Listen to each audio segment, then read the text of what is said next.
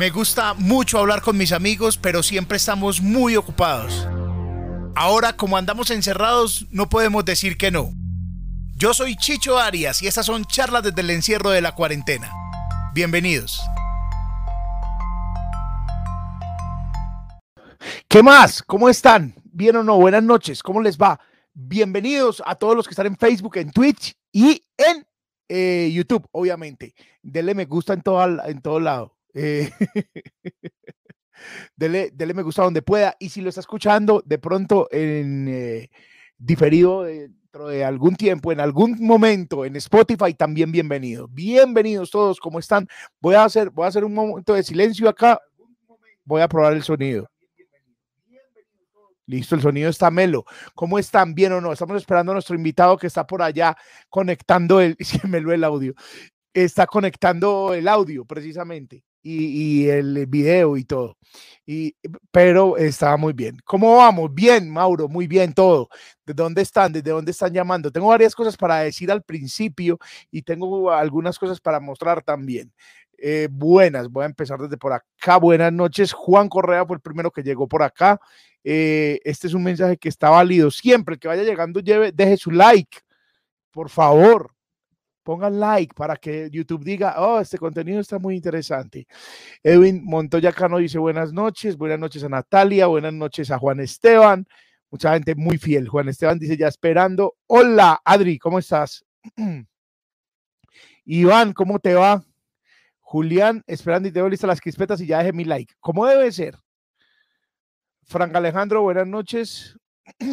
Eh, Peláez, buenas noches. Aquí eh, soy yo en Facebook. Melo el audio, muy bien. Buenas noches a Esteban, buenas noches a todos. ¿Cómo vamos, Mauro? Muy bien, muy bien. Buenas noches. Buenas noches a Leonardo, a Laura, buenas. José, a Iván Darío, la rebuena. Un LP de Gali Galeano, sí, es el LP de dos corazones del maestro Gali Galeano. Ahí está cuando Gali Galeano no había encanecido su pelo, ese es el LP. Gali Galeano ha acompañado los live de toda esta cuarentena. Está haciendo mucho frío acá. Federico Carmona, buenas noches, ¿cómo estás? Sara, ¿cómo te va? Muy bien. Nelson Yamit, eh, Chicho Sunduro, muchas gracias. Edwin, buenas, buenas, buenas, buenas, buenas, mis fafás. Buenas a todos los que están también en, en Facebook y están en Twitch. También, buenas noches, ¿cómo les va? Buenas, parcero, ¿qué más? No más reggaetón, dice esa cuenta, Jair. Pero es para regalar mientras estudia. Señor. Abrazo a los dos. Dora, hola. Te quiero, Tatiana. Yo también te quiero. A ti Temazo, dice. Hola, están todos acá. Están. El Rebull, saludo desde, desde Boston, Antioquia. Muy bien. Presente con mi like, como debe ser. Hola, ¿qué más, Silvia? Me lo el audio, el imagen, la imagen y la chompa. Ahí la tienen a la orden. Carlos Andrés, Fiber, ¿qué más? Oh, mira, Caro Pereira, hola la fanática, llegaron las, nuestros amigos de Twitch. Un abrazo para todos, un abrazo en Twitch. Estamos haciendo también cosas que tienen mm, derechos, pero aquí pasito entre nosotros. eh, muy, muy melo. Bueno, tengo noticias para darles, noticias y, favores antes de que llegue Diego y voy voy a poner este video voy a poner un video que mandé hoy a la comunidad de WhatsApp. Si no es de la comunidad de WhatsApp, pues voy a mandarlos de, voy a mandarlos y voy a crear incluso un grupo, eh, en fin. Resulta que para hacer corto el cuento, tengo una comunidad de WhatsApp que en la que hablo con la gente más que en cualquier otra red social, pues porque la comunidad de WhatsApp es más pequeña, tiene como 3.000 personas y ahí pues estamos interactuando mucho permanentemente. En, Twitter y son más seguidores, en Facebook ni lo miro, perdón, yo a Facebook entro y tal, pero si me escriben a Instagram trato de responder así me demore. E, e, en WhatsApp ah, también me demoro porque escriben muchas veces mucha gente, pero pues es como el, el, el, momento más cercano. Pero resulta que eso era móvil éxito. Y en la pandemia yo no pude recargar, pues porque no podíamos salir y no necesitaba porque tenía wifi. Y, móvil éxito dijo que eh, como eso era cuenta de una empresa y apoyando pues el emprendimiento local, canceló la línea telefónica y me dejó en la fucking calle y, eh, y hubo que cambiar eh, apelación a los infiernos. Yo, Dios mío, en ese mismo teléfono tengo la Davi Plata, la Cuenta, pues que tiene 30 mil pesos, pero no, eso, esa cuenta ya está cancelada, ese número se lo van a dar a otra persona. Entonces, eh, básicamente dijeron que me fuera, eh, me fuera a, a, ver si la marrana ya puso. Entonces cambié el número. Y en el cambio de número aparece un, un, aviso para la gente y dice, eh, denle clic acá. Y, y, y, porque él cambió el número, mucha gente le dio clic y el número se cambió pero mucha otra no. Entonces se quedó en el, en el limbo y hay un montón de, de contactos que se están desapareciendo. Todo está hecho mierda. Entonces yo mandé a todos los de la comunidad de WhatsApp este video. Les voy a mostrar este video que mandé hoy.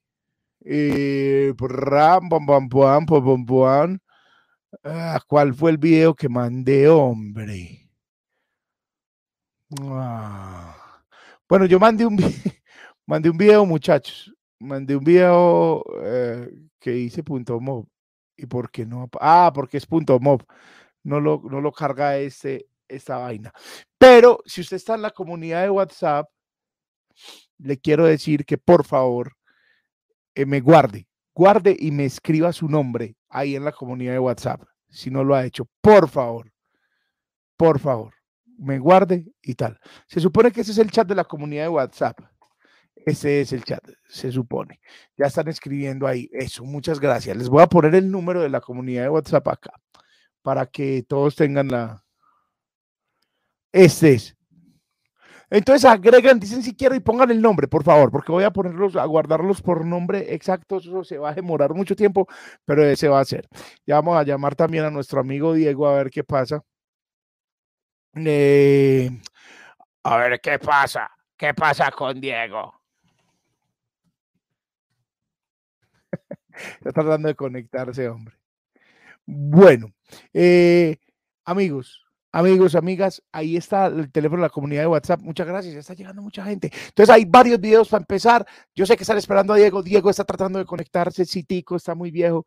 Eh, le, hace, le pesa eh, todo. ¿Cuál es el número de la comunidad? Ahí está Julián. Ese es el número de la comunidad y eso es lo que hay que hacer. Mm.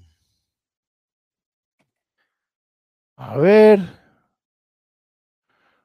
Vamos a hacer esto. Y pues obviamente vamos a empezar por donde hay que empezar. Empecemos con esto.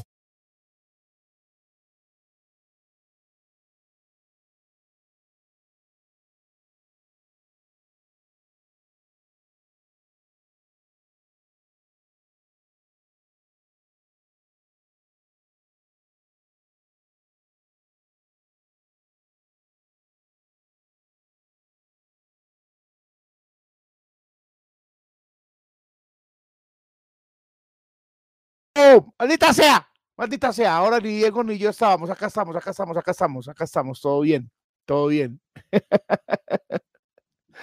Eh, no se ve el número, no se ve el número. ¿Cómo no se ve el número? Digan si no se ve el número de la comunidad de WhatsApp. Ahí está.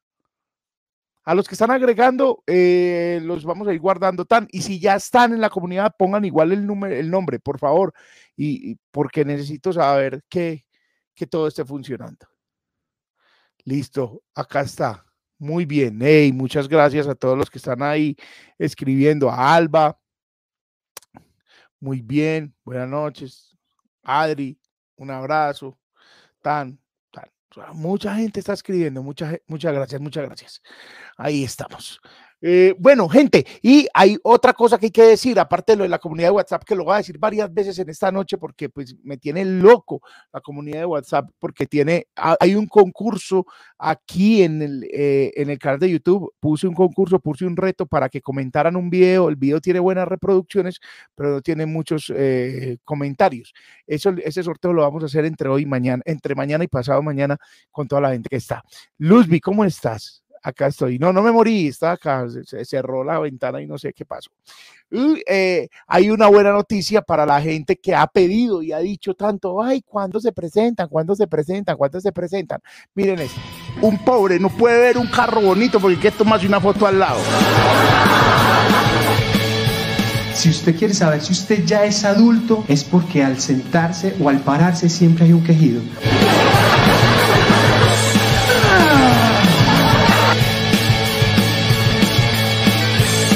Quiero decir con esa foto? Como que alguien dice, ah, mira, hombre, Chicho le fue bien, se compró un Ferrari, nadie. Y si el quejido va acompañado por una palabra que nadie entiende, ya usted está perdido.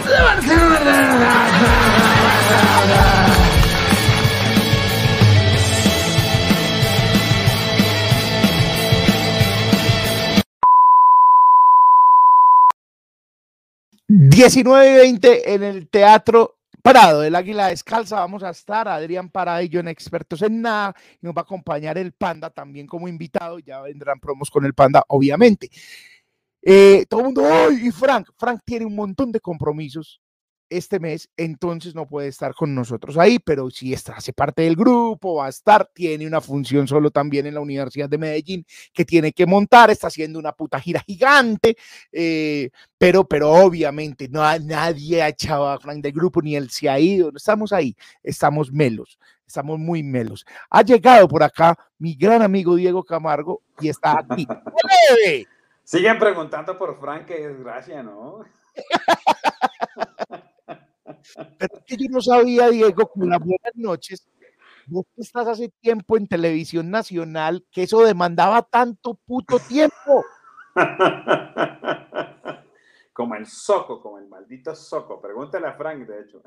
Marica, ¿qué es eso tan horrible? Diego, ¿cómo ha hecho para vivir? ¿Cuánto tiempo llevas vos en los medios, en televisión nacional?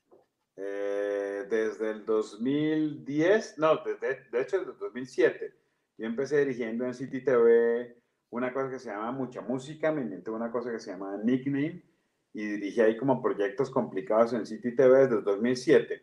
¿Vos dirigías mucha música? Sí, señor.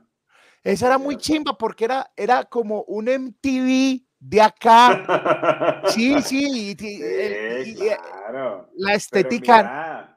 y pasaban Chop Town eh, claro. Don Teto, pasaban los grupos que en esa época estaban empezando y que eran como de la casa, eran amigos. Entonces siempre, siempre teníamos un estudio que además era, era, era en el cuarto piso del edificio de City TV, donde se hacía después bravísimo ese balcón así de, ese balcón legendario, bravísimo que se había al centro de Bogotá. Claro. En el cuarto piso estaba mucha música. Y al lado, en el, ladito del, estudio Mucha Música, donde grababan, donde grabamos todo esto, donde lo hacíamos en vivo con esas bandas haciendo música al soco, estaba la oficina de uno de los, de los, de los accionistas del tiempo de hacía 80 años. Era un señor de 90 años, abogado, que en la mitad del concierto salía con su sombrero y venía y se metía en el estudio a despedirse de mí, a decirme, con permiso, ya me voy hasta luego. Y se iba. Esto es una anécdota que nadie sabe. ¡Qué bello! Oíste, vení, en ese empezamos a hablar de todo así. Nosotros somos así, para que la gente vaya sabiendo cómo vamos a hablar de muchas cosas. Que se acostumbren y fue pucha. Eh, oíste, Diego, pero había un programa que ahí estaba Correal y Martín de Francisco, ¿sí o qué? Sí, señor. En esa misma época. Radio, City. Sí, señor. Ese programa lo veían mucho también. Y yo fui, ay, espérate, ¿qué pasó? ¿Qué hice? Yo no sé, desconecto la cámara. ¿La cámara? ¿Cómo conecto la cámara? A ver, espérate, me pongo las gafas, pero me estás oyendo, ¿cierto? Sí, te estoy oyendo. Entonces, espérate a ver cómo hacemos para poner la cámara. Ah, ya la vi. Ahí ah, ok. sí, ahí está. Dice, hola Diego Papacito Camargo, está diciendo Caro Guerra. Oíste, ¿verdad? Eh, eh, eh, ese programa era de los programas pegones, pegones, era la franja previa a las, al noticiero de las 7. Sí, señor. Sí, señor. Nosotros teníamos, claro, en City, lo que pasaba con City es que era un grupo de gente muy, eh, muy obsesionada de la televisión, de los lenguajes audiovisuales, muy obsesionada con hacer cosas distintas y descubrir gente nueva. Mira que de City salieron una can Juan Diego Alvira, que es el presentador de claro. Caracol, salió de City. Marta Beltrán, que es la directora de todos los noticieros de City, que es mi esposa, salió de City. Eh, es Yalena Jacome, eh, que es la presentadora de otra vez de RCN. Eh, bueno, de hecho Andrés López y Gonzalo de Rama pasaron por City. O sea, una cantidad de gente pasó por City que era como el semillero de, los, de la gente que, que tenía que hacer algo interesante en televisión que fue un poco lo que hicieron ustedes en Medellín también, o sea, el, digamos, la gente que pasa por donde ustedes abren camino, pasa, que fue un poco también lo que tratamos de hacer en comediantes. La gente que pasaba por comediantes terminó siendo, eh, pues, referentes, y los que no pasaron, pero que debieron haber pasado, siguen siendo referentes. Entonces hay una cosa ahí como que se vuelve, digamos que se vuelve como un sello de calidad, y eso creo que funcionó mucho, mucho, mucho en City, y me hizo muy feliz y sobre todo me dio mucha confianza a ser parte de eso.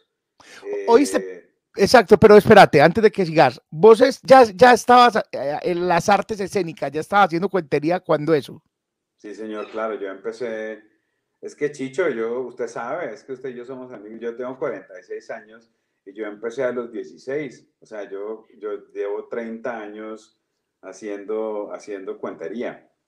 Eh, y además cuentería pensando en grande, pues cuentería como para cambiar conceptos. Empecé con Andrés López.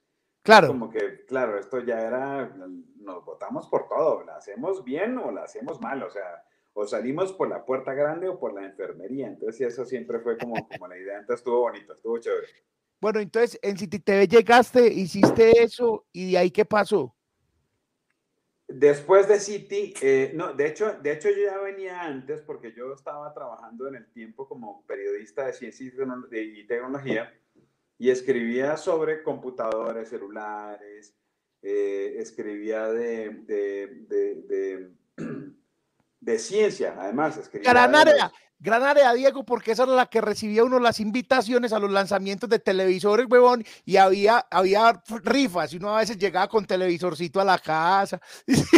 Pero además, muñeco, además te decían, y esto era real, que era lo que yo amaba de esa, de esa, de esa, de, de, de esa fuente, y era que te, le decían a uno, mira, es que eh, la semana entrante, esto estamos hablando de hace 15 años, eh, hace, hace 20 años. No, es que la semana entrante lanzan en San Francisco una impresora, entonces tienes que ir.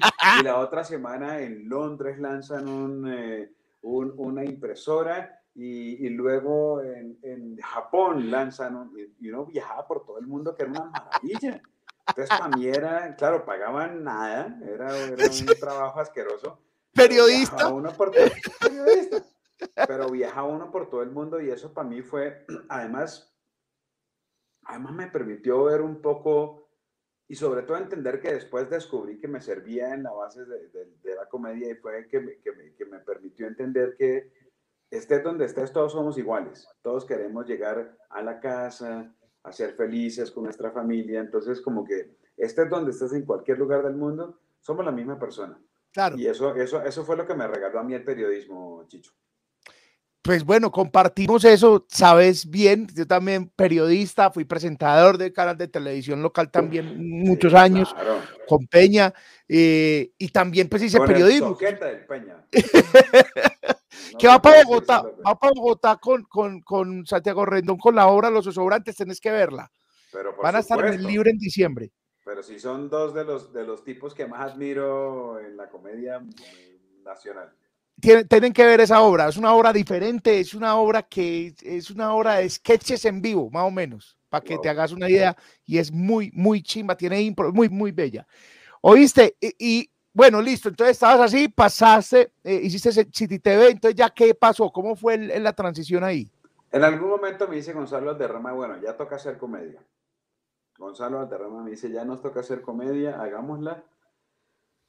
Y en el 2007 dije, bueno, me voy 2007. ¿Qué carajos? 2007. Dije, bueno, hagámosle ya. Yo llevaba desde 2005 coqueteando con la comedia, habíamos hecho un grupo que se llamaba La, la Chistosísima Trinidad, que éramos Gonzalo Valderrama, eh, Julio Escayón y yo, y era un grupo espantoso, era absolutamente disfuncional. No se ríe, desgraciado. No se ríe, en serio, que, esa es una etapa de la vida muy difícil espantoso, qué chiva calificativo. Es que, es que además, Chicho, nosotros terminábamos los shows y decíamos, ok, ¿a quién se le rieron hoy? Sacamos en un show de dos horas, sacábamos tres risas. estábamos absolutamente disfuncionales, pero, pero entendíamos que pues de eso se trataba, de aprender además, y yo, y yo me lo tomé muy a pecho, yo decía, no, yo aprendo lo que no debo hacer en comedia. Claro. Y así fue Gonzalo y así lo hizo también Julio. Entonces creo que fue una etapa muy chévere, además eh, finalmente el Teatro Nacional fue el que nos ayudó en esa etapa, que nos conseguía los shows y apostaban por nosotros. Entonces fue muy bonito, fue, fue, fue, pues yo creo que nos ayudó a los tres para el resto de la carrera.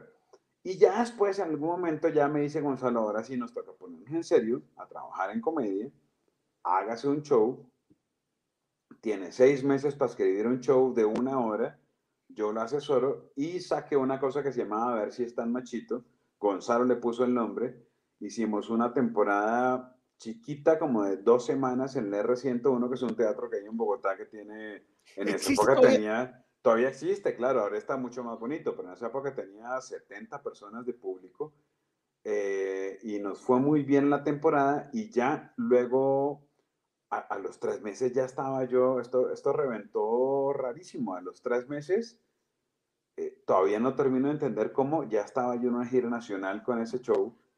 Eh, la, sacó Leonor Estrada, que, era, que fue después la manager de que empezó como manager mía luego fue manager de Ricardo Quevedo, de Liz Pereira, eh, de Tato incluso también, y luego a los tres meses ya estábamos en gira nacional, que era una, era una gira de, de, 50 funciones en 40 ciudades de Colombia, que yo no sabía que Colombia tuviera 40 ciudades.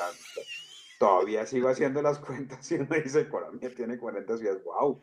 ¡Qué maravilla! Pero me recorrí toda Colombia haciendo stand-up comedy cuando, cuando nadie iba, cuando nadie sabía que era stand-up comedy. Entonces, pues para mí fue la gran fortuna de la vida. Eso para mí fue, fue, fue divino. Y, lo más bonito es para la gente que, que, no tiene, digamos, bueno, que no, no está en la comedia, vamos a decir, es girar, hacer 40 o 50 funciones con el mismo material, que eso es una cosa deliciosa, porque sí, claro, porque el material uno lo va puliendo termina la función 30, 40, 50, unas funciones tremendas, pero y, vuelve y se sienta, digamos, a escribir. Ya, digamos, un poco la comedia. claro, exigió, exigió un montón de cosas que uno tiene que estar escribiendo y escribiendo, escribiendo, pero en una gira de 50 funcionarios, ojalá. Pero ¿sabes a qué te obliga? A, a pensar sobre todo en lo técnico. Entonces empiezas a pensar ya en desplazamientos, en cómo te paras en el escenario, en qué parte del show va en este lado del escenario, en qué parte del show va en este otro lado, en qué parte del show va acá y qué parte va acá y cómo caen las luces. Entonces empiezas a hacer un show. Ahí sí, claro. un show de comedia eh, con ayudas, con luces, con tiempos, con entradas y salidas. Entonces se volvió, para mí, esa, e, esa gira fue la primera gira que me, que me enseñó a hacer un espectáculo de comedia con movimientos definidos, con un sonido como yo lo quería tener. Yo jodo mucho con los micrófonos. el sonido de mi voz tiene que ser, en, en, además cambia por el show. En algunas partes del show la voz sale de una forma, en otras sale de otra. Las luces cambian. Entonces para mí fue, para mí fue súper, súper revelador porque yo quería hacer como Kiss, quería hacer así un show como Iron Maiden. Yo quería hacer un show así súper lumínico, con explosiones y tal. Eso me enseñó esa gira, hacer ese mismo show durante, durante casi un año me enseñó a pensar en cómo hacer que el show se sienta distinto cada vez que lo hago. Claro, claro, claro, claro. Oíste, y, y, esa gira, una función que recordes sea memorable por buena y una memorable por mala. que te hizo recordar tu época de, de... Las tengo clarísimas. De hecho, siempre han sido más las malas que las buenas.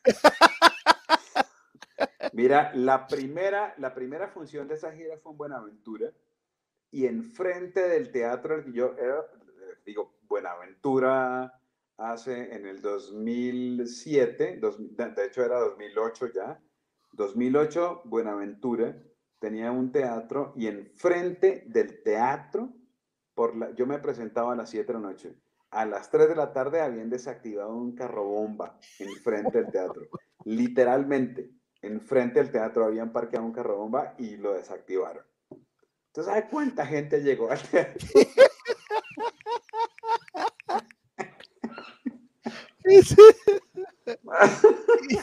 Pero hubo show.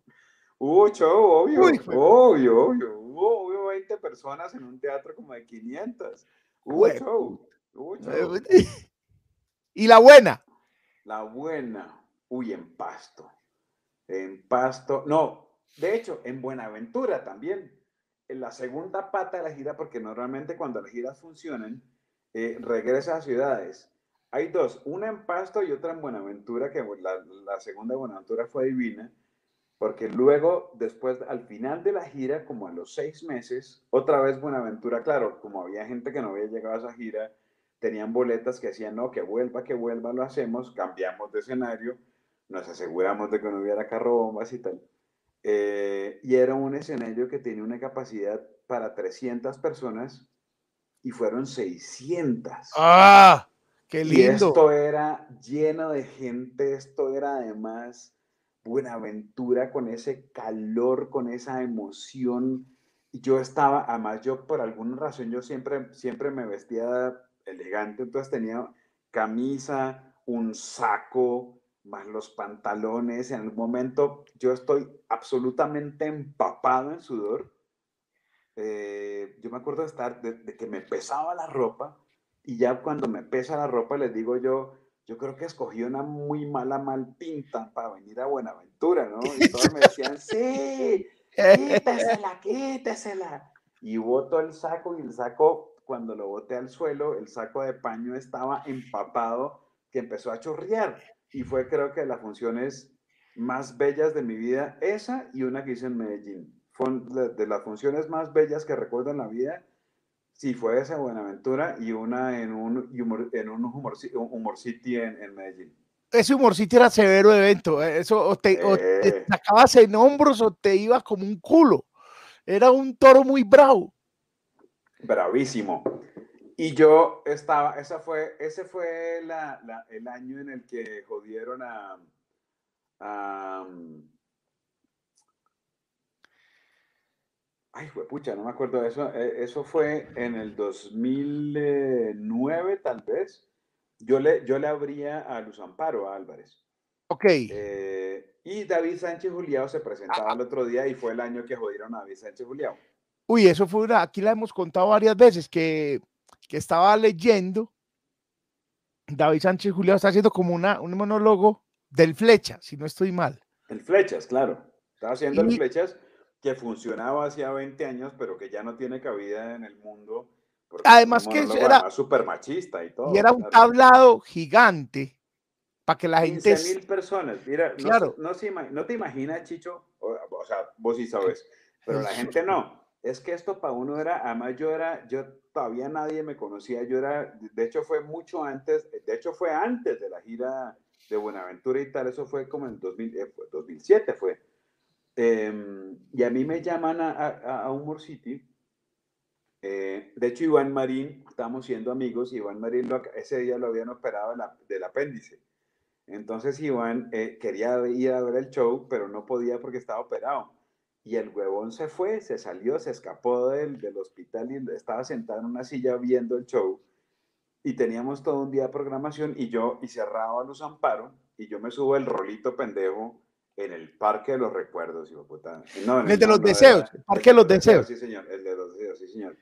Y me paro yo allá y esto era gente chiflando de entrada porque era el rolito huevón ahí que le abría Luz Amparo.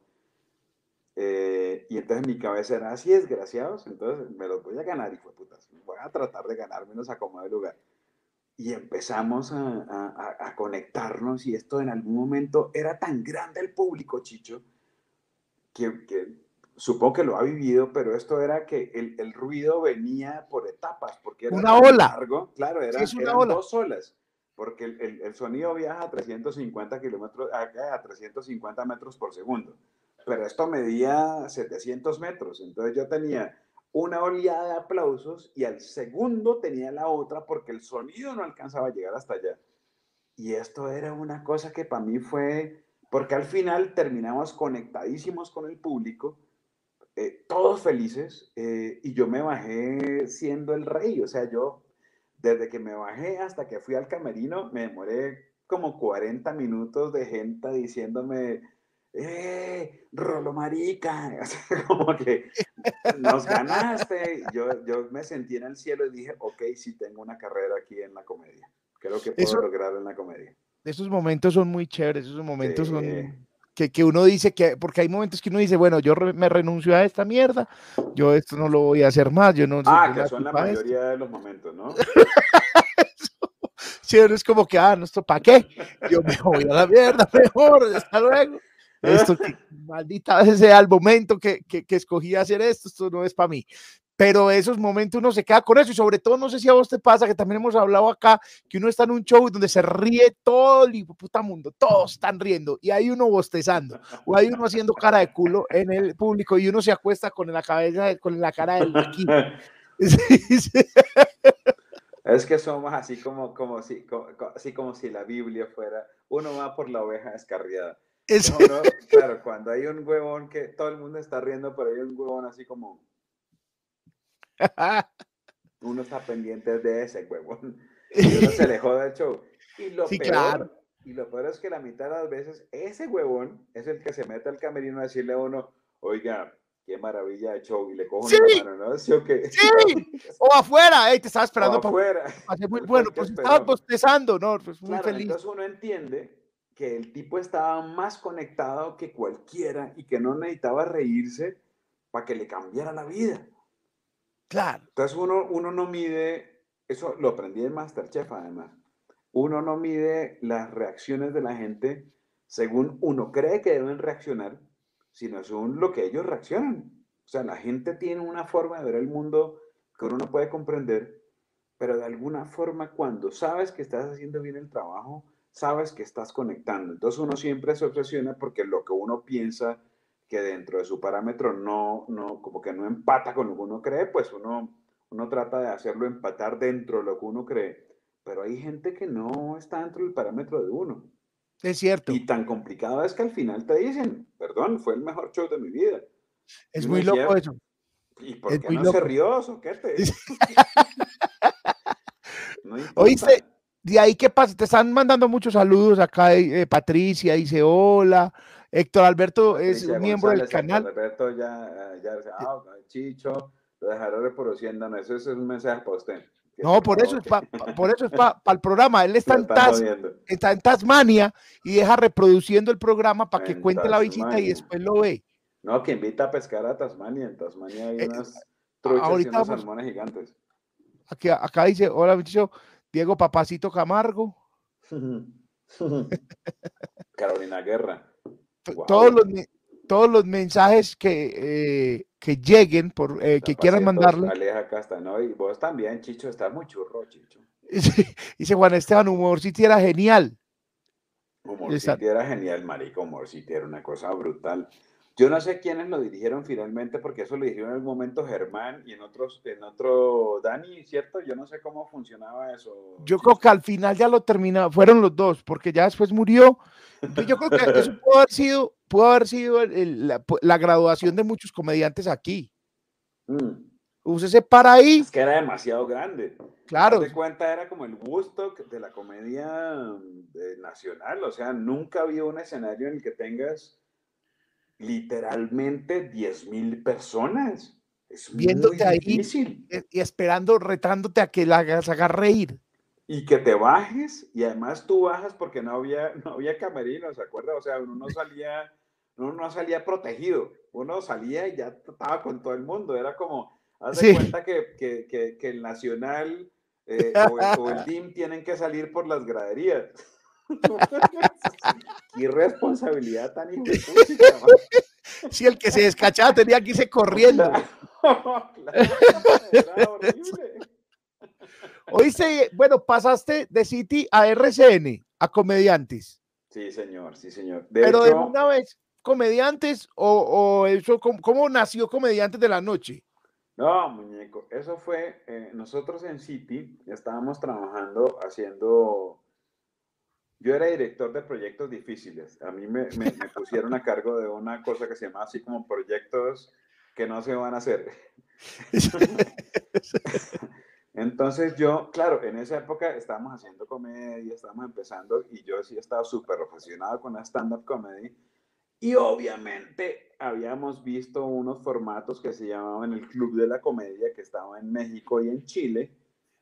Y esto era una cosa que era un, teatro con comediantes y con gente que pagaba boletería. En Colombia teníamos una cosa, un referente que sigue siendo funcional, que además era imposible de, lidiar con eso, que era Sábado Felices, que era pues 30 años haciendo humor, pero era público pago.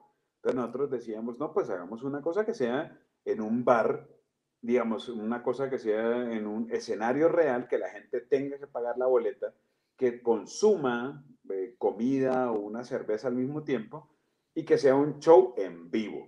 ¿Qué es lo que somos los comediantes, Chicho? Shows en vivo. En vivo. En vivo. Pero vos estabas en RCN cuando eso ya, o sea, ese proyecto nació vos estando en RCN, mm. en City. En City. Yo lo propuse en City, se lo propuse al productor de City y me dijo, hagámosle. Y me dijo, ah, vamos a ir a un bar eh, que se llama Punto G, el dueño se llama Fernando Gaitán. Ok, nada más y nada menos. nada más y nada menos que era el maestro de la televisión. Yo siempre he sido libretista y director de televisión, entonces para mí Fernando era un referente bestial pues cuando llegamos a punto G, Fernando me dice, este proyecto me encanta, lo quiero hacer.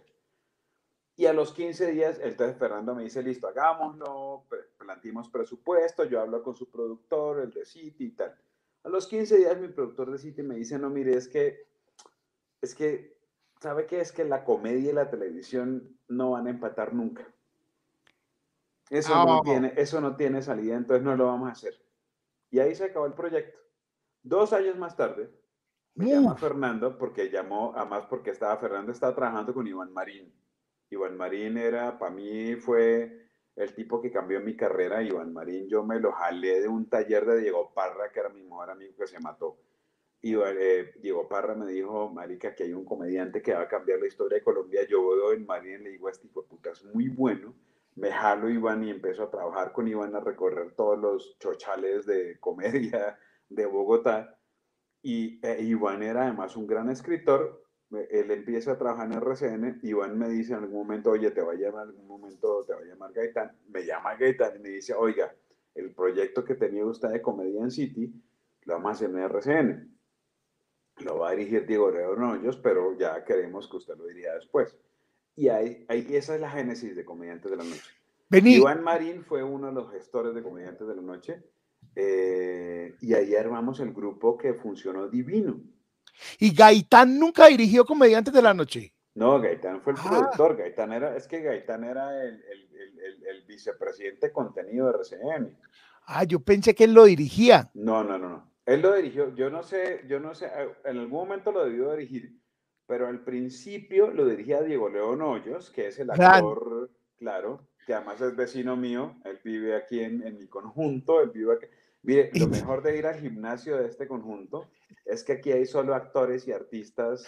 Aquí hay, mire, en este conjunto vive personas de la intelectualidad colombiana, pero todos son viejitos.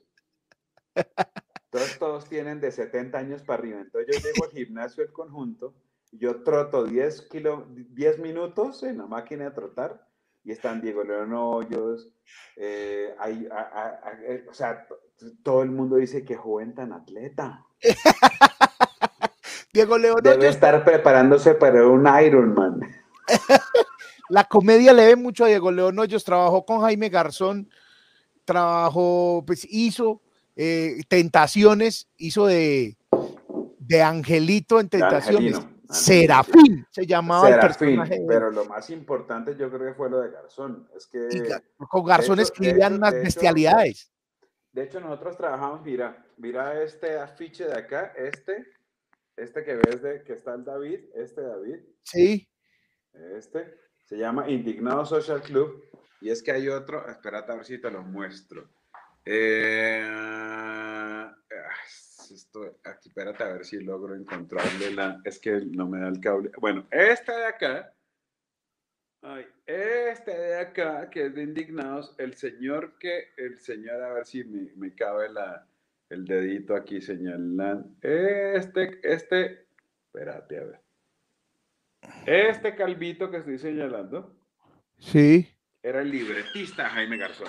El libretista, el que, el, de hecho, el inventor de Godofredo Cínico Caspa. Exacta, se llama Antonio Morales. Ese Antonio Morales. Antonio Morales. Fue el libretista Jaime Garzón, que es un escritor, fue guerrillero en el M19 Sí, sí. eh, y es un escritor el berraco y también es vecino de, de este. eh, eh, es, que, Ah, es, es que en mi conjunto hay una gentuza espantosa. Hoy se me está saludando Juan Pablo Castaño. Me dice, buen invitado, Palmi. Saludos. Este man es mi Gracias, mejor amigo de infancia. Pues a mí me decían Palmira cuando estaba niño. Por eso me está diciendo Palmi. Tiene, tiene una larga historia. Y es Ok. básicamente que jugábamos, un- había un juego de calle que, que eran dos equipos y había un equipo, le daba pistas al otro para adivinar una palabra. Resulta que una palabra que, que había que adivinar era el que era un río, el río, era el río Mira, no sé, yo no- yo- y yo dije que era el río Palmira. Me dieron hasta con el tarro y así quedé Claro, en el claro, barrio toda para vida, siempre. to- para siempre. Y entonces eh, eh, Juan Pablo es de los que me dice Palmira. Entonces eh, es mi mejor amigo de infancia. Ahí está, ahí está pillándonos en Facebook. Qué bueno, qué bueno, qué bueno. Sí, Yo Palmi. sé que es la entrevista que menos conectados has tenido en tu vida. No, no, no, muy bien, es muy bien. Esta entrevista siempre en vivo tiene entre 100, 200, 250 personas y en semana, la semana, la gente la ve, entonces llega a 4 o 5 mil personas. Y además No, la vamos a no, compartir. esto, no, esto no va a pasar. Seguro que sí. Mira, ahí está Juan. Pablo. Sí, vas Ahí a está. tener, entre semana vas a tener, o sea, hoy debe haber dos o tres, y entre semana va a pasar 100 máximo. Hoy estamos en 215, tenemos patrocinadores. No, lo perdiste, perdón, me tiré toda Los tu- patrocinadores, mira, no, no me los perdí, los patrocinadores. Es la misma gente, la gente que escanea ese código QR que hay aquí y patrocina o patrocina vía super chat Ay, lo voy a escanear. A ver, déjame. con Bancolombia, lo tiene que escanear con Bancolombia. Señor, la aplicación. Vas con Bancolombia, escanea, tan, y ahí sale y ya, y pa- la gente patrocina, patrocinan. eh, y, y están patrocinando. Acá hay patrocinadores. Acá está Jaiber Pérez, Juan Wow. Loaiza, Marcela Pérez también está por acá. Ya enseguida la pongo, Marcela. Muchas gracias, Marcela. Marcela Eh, Pérez, hay muchas Marcelas Pérez. Sí, ¿oíste? ¿Quién era la, la, la- la formación original de Comediantes de la Noche? Esa es una pregunta. en un bollo porque usted lo sabe.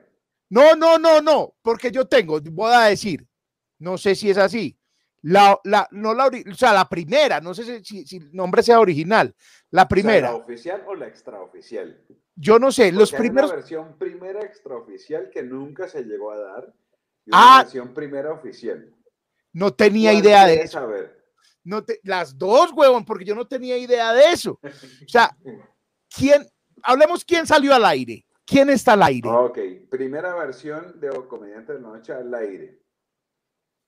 Alejandro Riaño, Ok, Alejandra Azcárate, Iván Marín, Diego Mateus, Gonzalo Valderrama y Diego Camargo. Seis. ok, listo, ¿Cuál era bien. la versión que yo propuse? Sí, Alejandra Azcárate, Iván Marín, Alejandro Riaño, Gonzalo Valderrama, Diego Camargo y Adrián Parada. no, no, no sabía eso. ¿En serio no sabías? No, no sabía, no tenía idea. Adrián estaba de novio de la hermana Geraldine Civic. De Giselle. Ajá, de Giselle Civit. Y se fue porque ella lo invitó a hacer una gira de ópera en España y me dijo, no, pues que voy a grabar esas maricadas en el Teatro Nacional, que ya sabemos que no, no pasa nada. Yo me voy con, obviamente, me voy con, obviamente me voy con Giselle de gira de ópera por España. Yo le marica, marica, era el, el Festival de Teatro del 2010, marica, acá en a Fanny Mickey, va a haber una cosa muy importante, y Ana Marta Pizarro llamó a Fernando Gaitán, y Fernando Gaitán nos mandó un mensaje general a todos diciendo, apoyen esto. Eh, y él dijo, no, pues no, para su mierda, no, yo me voy de gira por España. Y Leonor Estrada, que era la directora del teatro Leonardo, dijo, no, pues metamos a, Mateus, que fue perfecto, que fue divino. Pues Mateus es un tipo que obviamente tiene los conceptos definidísimos y era, era lo que le faltaba a comediante, digamos. Digamos que el universo funciona muy bien. Pero además es que Adrián, pues funciona muy bien siempre. Él no necesitaba comediantes, nunca necesitó comediantes de la noche. Con, sí, tiene música, es un artista. Pues, es, una bestia, era un adelantado a su tiempo. Es muy probable que en comediantes no se hubiera entendido en esa época. Pero Adrián ha sido el comediante más completo desde esa época. Decía, yo me acuerdo cuando yo estaba haciendo esa gira que te decía de 40 ciudades, fui a Medellín y Adrián me sacó a pasear en moto por Medellín. Yo odio, odio odio las motos. El huevón me subió en moto a pasear por toda Medellín con un casco. Yo odio las motos, pero es que fuimos a almorzar cuando existía el restaurante en la Guacatala, ¿te acordás? Sí, claro. Nos fuimos a almorzar allá, luego fuimos al, al, poblado, luego nos fuimos a Envigado, luego terminamos en Zabaleta, yo no sé por qué, en Sabaneta, no sé por qué, y luego, no sé, hicimos un, o sea, como todo un día en moto que él creía que a mí me encantaba, no, yo lo detesté, toda mi vida lo detesté. Pero Adrián y yo, mira, cada vez que voy a, Medellín me veo más con vos, me veo más con Adrián que con vos o que con Frank.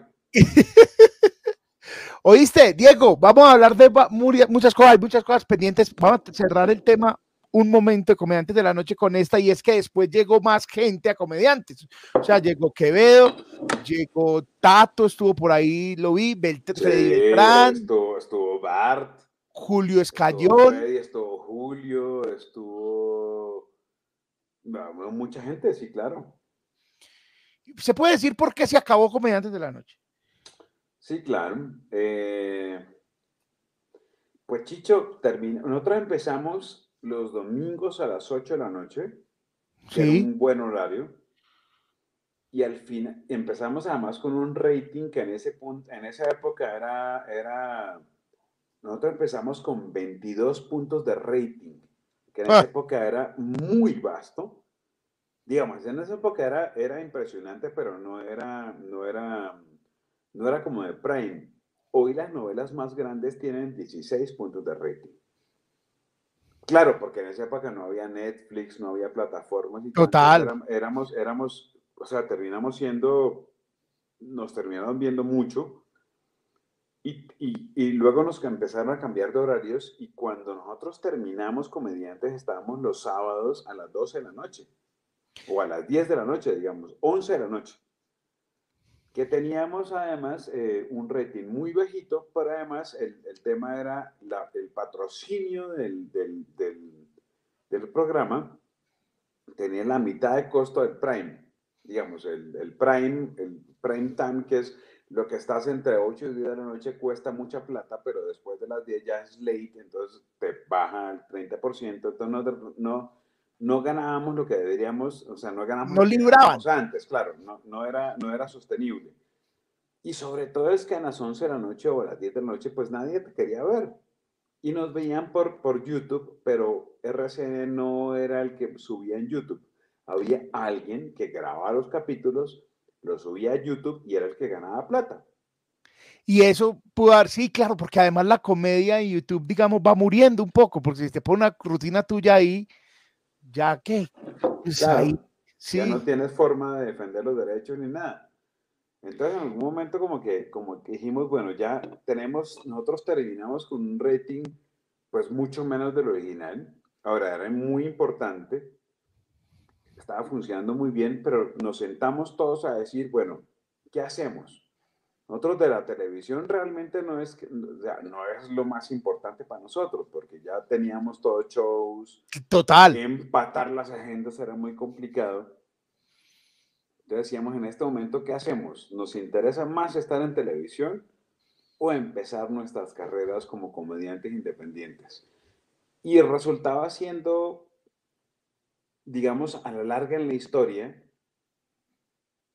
así te lo pongo, si hubiéramos seguido con Comediante de la Noche, hoy no existirían Juan Piz González, hoy Ricardo Quevedo no sería un comediante como es, hoy yo no habría estado en Masterchef, y hoy no existiría Frank. Era el momento de, darle un punto final a Comediante de la Noche. Bueno, y además que, como que la gente se dio cuenta que había un género que se llamaba stand-up comedy, que había unos manes parados solos con un micrófono haciendo comedia. Acá está diciendo eh, Cristian en Twitch. Dice, lo bueno es que era un programa diferente y no eran cuentachistes, que era lo que había antes, claro que era, que era lo que había antes, y creo que eso fue lo que empezó. El, que, que, empezó. Eh, alguien está diciendo, Juan Sebastián dice que no se escucha Diego, pero eh, yo lo estoy monitoreando y se escucha, sí se escucha, está bien. Revisa, Juan. Eh, Juan. Sí, porque sí escucha. Ahí estoy. Ahí estoy yéndome yo. De hecho, en el retorno me oigo yo. Sí, claro. Ahí se, se está escuchando. Juan, no eh. tengo su micrófono gigantesco porque lo tengo en el otro estudio. Es un manos libres que funciona perfectamente. Está muy melo. es posible, Juan, que tengas, estés por audífonos y no sé cómo esté configurado, pero se está escuchando bien, Juan. Se oye. Ah, la pregunta real es: ¿me veo bien? Sí, te veo bien, ¿me veo bien? sí. Diego, hay una cosa que a mí me, causó mucha curiosidad. Hace muchos años que te conocí, cuando me dijiste, no, es que, en mi época cuando estaba tan gordo, que cuando estaba tan gordo, cuando estaba tan gordo, y es que eres uno de los exponentes del exgordismo colombiano. Eh, me gusta, yo quiero, primero voy a poner una foto que, ah, me iba a buscar yo, le iba a buscar yo. Han mostrado mucho, mira Diego, esa foto la han mostrado mucho. Este celular, ah, mírala, esa es. mira esto. Me gusta mucho porque esa es pinta de gordo. Yo también uso esa pinta, que es camisa negra y camisa abierta por, de, por encima. mira, además, esa pinta la sigo usando, digamos. Sí, claro. Pero mira que en esa época me cabía todo un poema en la camiseta.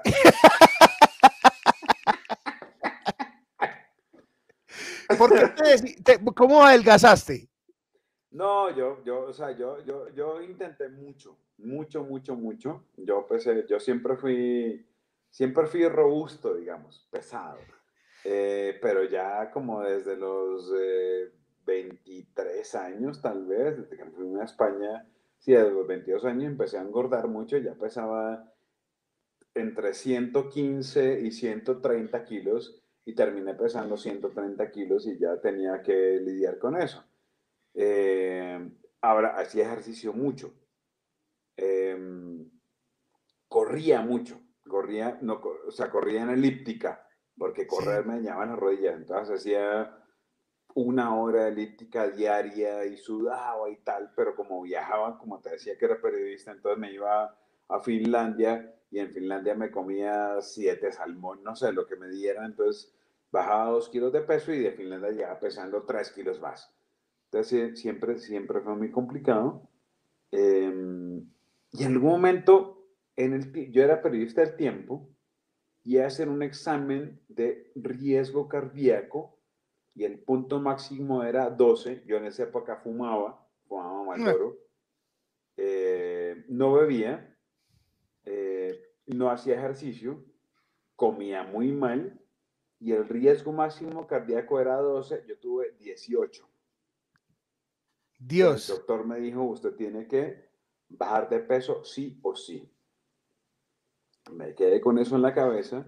Mi hija estaba, mi hija había, acaba de nacer y nos sentamos con mi esposa a hablar y le digo yo, yo no quiero, o sea, yo quiero acompañar a mi hija hasta, hasta que tenga, o sea, quiero entregar a mi hija en el, en el, en el, cuando se case, no quiero morirme antes.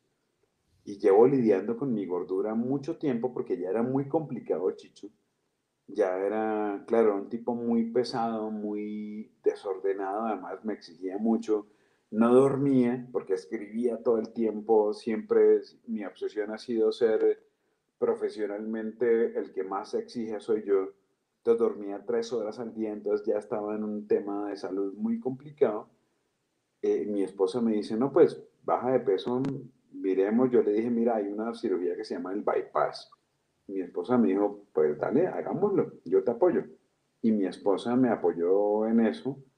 Me hizo un bypass gástrico, me quitaron el 80% del estómago, más dos metros de intestino. El primer año fue muy complicado. Yo todavía no, no era comediante, estaba empezando a hacer comedia, pero em, era director de City. Y después de un año empieza uno a cambiar todos los conceptos de todo. Y mira cómo es de el, mundo y la gente es tan, es tan socialmente jodida. Hay una cosa que todo el mundo como que, como que se hace una idea de que son tolerantes con todo, pero mira, yo antes de bajar de peso, nunca me dejaron estar frente a cámaras. Siempre era director o escritor. Cuando bajé de peso, ya me dejaron ser presentador, comediante y actor. Antes de eso, nunca lo logré, Chicho. No, y no decían abiertamente, no dicen. La televisión odia a los gordos, es cierto. Odia a los gordos, odia a, la, a la comunidad LGBTI, odia a los afrodescendientes obviamente hay, hay unos, claro, si eres un afrodescendiente churro, obviamente tienes trabajo. Pero cualquier cosa que se salga del esquema, del esquema chicho, es muy difícil que empate. Mira, ¿sabes por qué amo además yo los monólogos sin propina? Porque son. Porque hay un gordo. Además, perro, además, perro. Porque es el gordo más brillante. Además, porque vos, es que ni siquiera sos gordo, sos un comediante que jode los conceptos. Tan jode los conceptos que yo no logré siendo un comediante gordo. No lo logré yo. Tan jode los conceptos que a la gente le vale huevo si eres gordo o no eres gordo, ¿me entendés? O sea, superaste eso. Yo no pude hacer eso, gordo. Yo no pude hacer eso es, jodido. Es, eh, y, lo dicen charlando y toda la cosa, y le dicen, no, Telemedellín muy a lo bien porque tiene un gordo, y, los, y la televisión no quiere a los gordos. Yo, como que, ay, bueno, estoy también intentando, no engordo, pero tampoco adelgazo. y el día que el día que, el, día que tenga riesgo cardiovascular también le digo que, que, en enero tengo ese examen y me da miedo. pero también le digo. sí, voy a contar. Pero a continuación, Diego, quiero hacer un recuento de los ex gordos colombianos más famosos. Qué A ver, ¿quién quedó mejor? marica, ayer se murió uno, no jodas con eso. ¿Quién? No. Diego Camacho. No. ¿No te acordás quién es Diego Camacho? Sí. Una cosa, ok, se murió, marica, se murió ayer. De hecho, en los noticieros me mataron a mí porque dijeron se murió Diego Camargo. Yo decía, ¿cómo así me morí yo? No, Pero por qué no sabía yo que se había muerto don Diego Camacho. Se murió, marica, ayer de un infarto. Ay, yo no sabía. Pero él era ex gordo. no, él es gordo. Ah, sigue, sigue, sigue. Viene, primer ex gordo. Primer ex gordo. Primer ex gordo que quiero que vean. Silvestre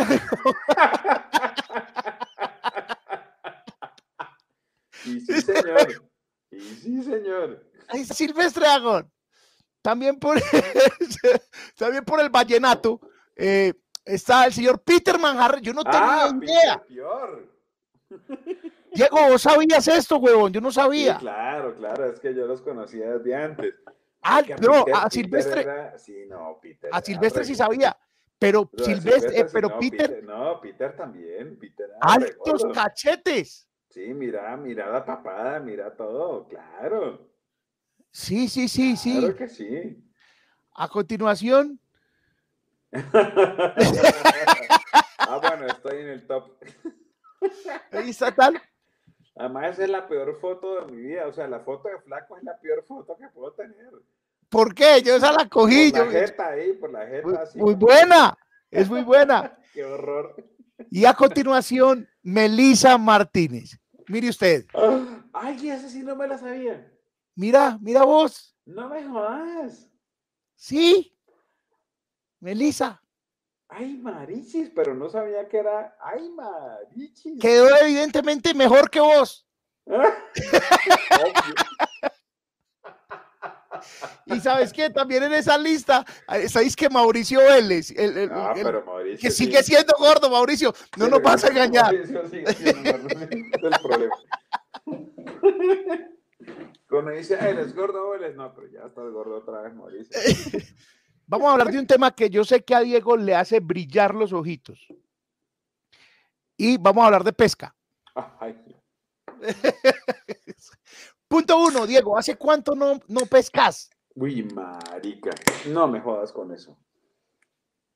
La última vez que pesqué fue el día antes de grabar Masterchef. Y empezamos a grabar Masterchef en la última semana de enero de este año. Debo llevar sin pescar. Yo pescaba una vez cada 15 días.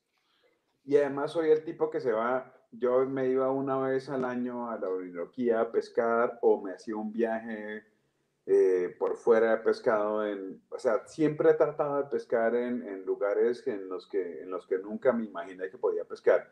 He pescado en la Florida, he pescado en New Jersey, he pescado en, la Patagonia, he pescado en los, en los Pirineos. Siempre trato de pescar en algún lugar distinto y en la selva siempre trato de pescar, pero no pesco desde el día antes de Masterchef. Lo que te decía, no, no pasaban 15 días sin que yo pudiera pescar. y, bueno, y ¿cuál es el mejor lugar para yo, yo quiero empezar a pescar, Diego. Te digo. Diego, invítame a pescar. ¿Dónde me llevas? En Medellín, cerca de Medellín, O donde sea, yo te caigo, pero yo- ve, siempre quiero entrar. hay. Mira, en Medellín, en el retiro, Hay sitios para pescar. truchitas en el río que atraviesa el retiro, truchitas de este tamaño, pero truchitas. O Ok. nos vamos a, em, a Río Frío, que es como a dos horas de Medellín, truchitas de este tamaño. Ok. O nos vamos a Guarne, o nos vamos, no, marica, de aquí ya tienes, vas a dos horas de Medellín, tienes toda la pesca posible. ¿Y cuánto todo tiempo, cuánto tiempo es el parche de pesca? todo el día. Un Y día uno está ahí. Tú pídete un día. No, no, no, no, no, eso no pasa. En mi estilo de pesca no pasa eso. En mi estilo de pesca tú estás todo el tiempo lanzando. Mi estilo de pesca se llama fly fishing. Todo el tiempo estás haciendo ejercicio, además. Te mueves, eh, caminas, te metes entre el río, sacas, no sacas nada, entonces te devuelves. Otra vez vas a otro lado, te tienes que meter, tienes que. pues, todo es movimiento total. ¿Qué es lo mejor de pescar? Uy, Chicho, de hecho hoy estaba hablando, yo creo que hoy, ayer estaba hablando con mi esposa y le decía eso. Para mí hay, yo, después de Masterchef, estaba explicando Masterchef. Sí. Yo, para mí hay un lugar divino que es el escenario. El escenario de comedia. ¿Qué pasa en el escenario de comedia? Que tú, cuando estás en el escenario, estás trabajando por el show, estás en, como en un modo automático, pero al mismo tiempo hay una parte de tu cerebro que está activada, pendiente de todo, Chicho, de las luces, de Claro. cómo va la gente, cómo hacemos esto. Entonces vas en un modo automático en el que todo se mueve solo, pero al mismo tiempo tienes un porcentaje del cerebro para pensar en lo que quieras pensar. Cuando cocinas, tienes en la cabeza lo que quieres hacer y sabes que tienes que tener unos tiempos. Eso lo aprendí de Masterchef. Yo sé que voy a hacer un guiso, entonces corto la cebolla, la pico, ya sé cuál es el fuego que es y ya esto lo hago automático, pero al mismo tiempo estoy pensando en cómo quiero que se vea el plato, cómo me entrego para que las cosas funcionen, cómo voy a buscar, me falta, qué olla me falta. Entonces tienes dos momentos distintos, que es lo mismo que pasa en el escenario.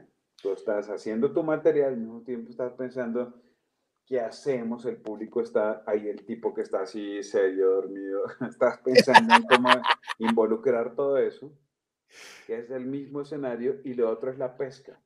Estás metido entre un río lanzando a una cosa automática y al mismo tiempo estás diciendo, ahora dónde está el otro pez, qué hacemos con esto, cómo hago para sacar el pez. Entonces, son tres escenarios que te sacan de la vida real que te meten en una cosa, en un universo paralelo y que sobre todo tu cerebro está como en, como en otro momento. Em, es difícil de entender para gente que no se haya subido en un escenario, que no haya pescado o que no cocine. Pero es, es, es, es mi droga es esa. Ah, a eso iba. sí, mi, desconexión del mundo es literalmente, hoy en día es el escenario, la cocina o la pesca, y por eso estoy trabajando al soco en programas, en contenidos de cocina y en contenidos de pesca y seguir haciendo comedia.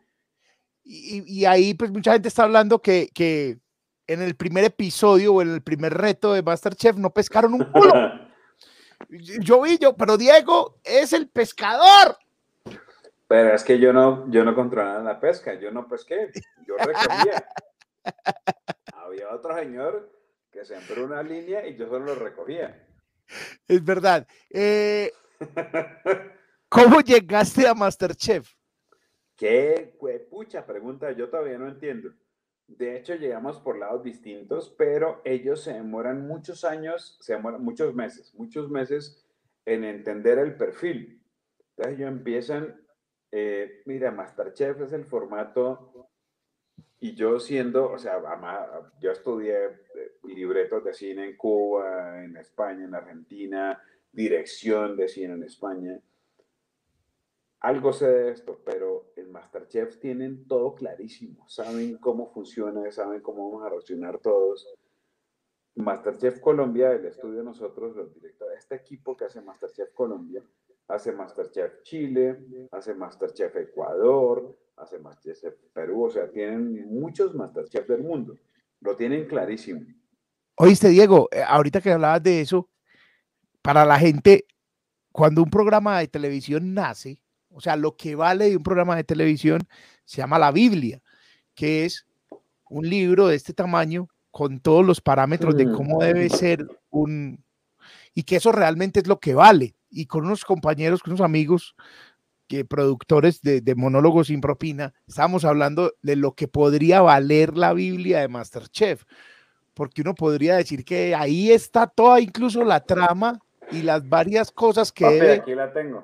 se tiene, ahí hay una, una, una, eh, lo que debe valer y lo que debe ser esa, esa Biblia, lo que ellos ya deben tener clarito desde que lo citan. Antes, tres meses antes, la Biblia de los participantes de Masterchef. Ah, ok.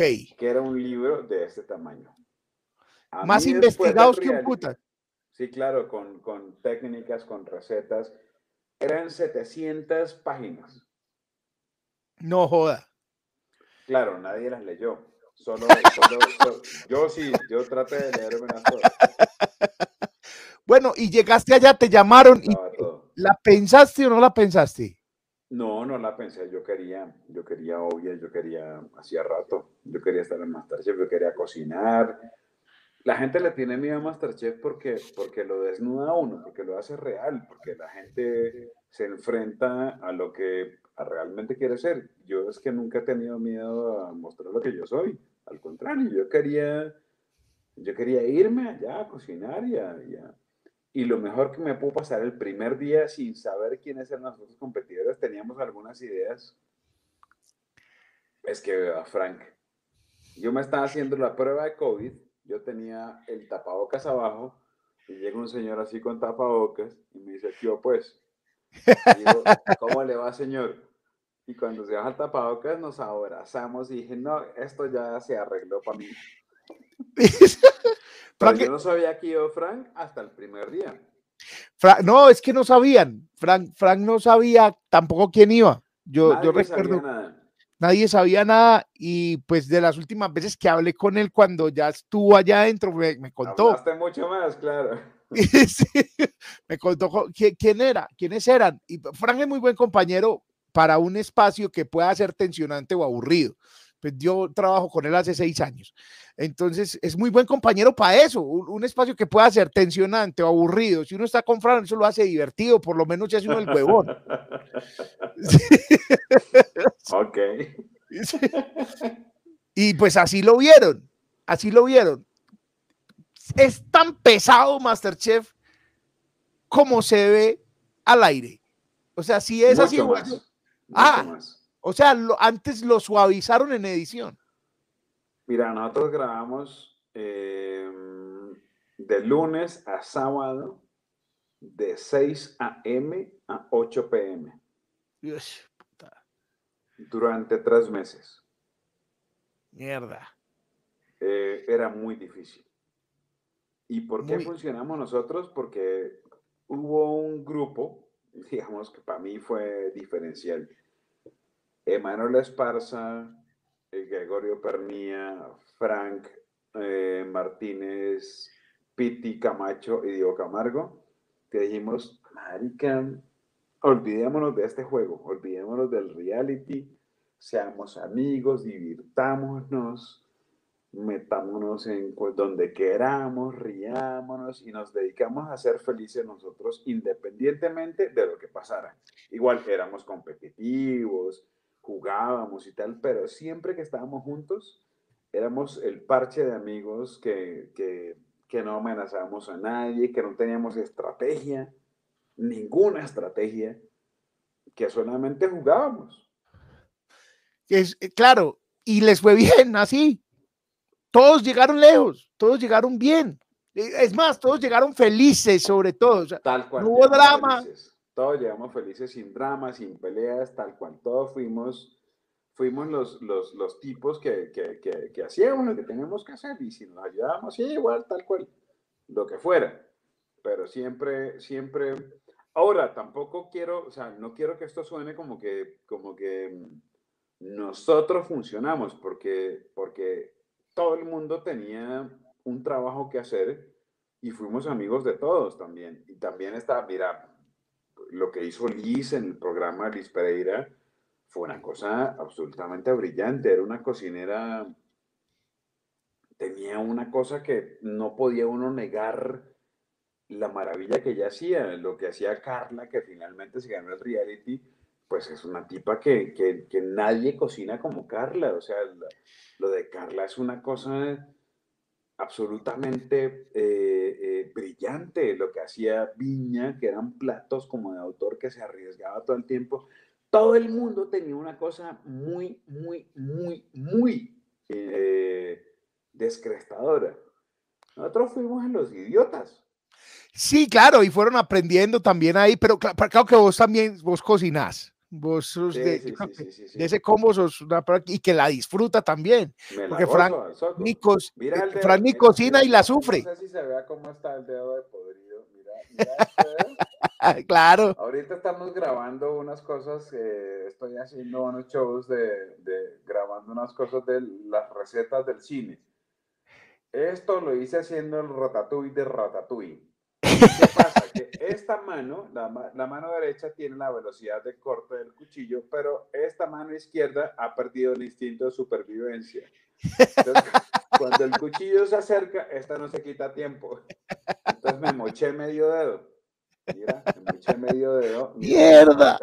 Estaba yendo toda la mierda. De hecho, esto fue hace dos semanas. Todavía está todo podrido. ¿Oíste? Estás haciendo entonces cocina y comedia contenido de cocina, donde se pueden ver que... muy pronto, muy pronto, me imagino. No sé, no sé por dónde, porque ya hay un punto en el que ya no es dueño de las redes ni de las estrategias. Yo creo que debe estar muy pronto en Instagram y en YouTube.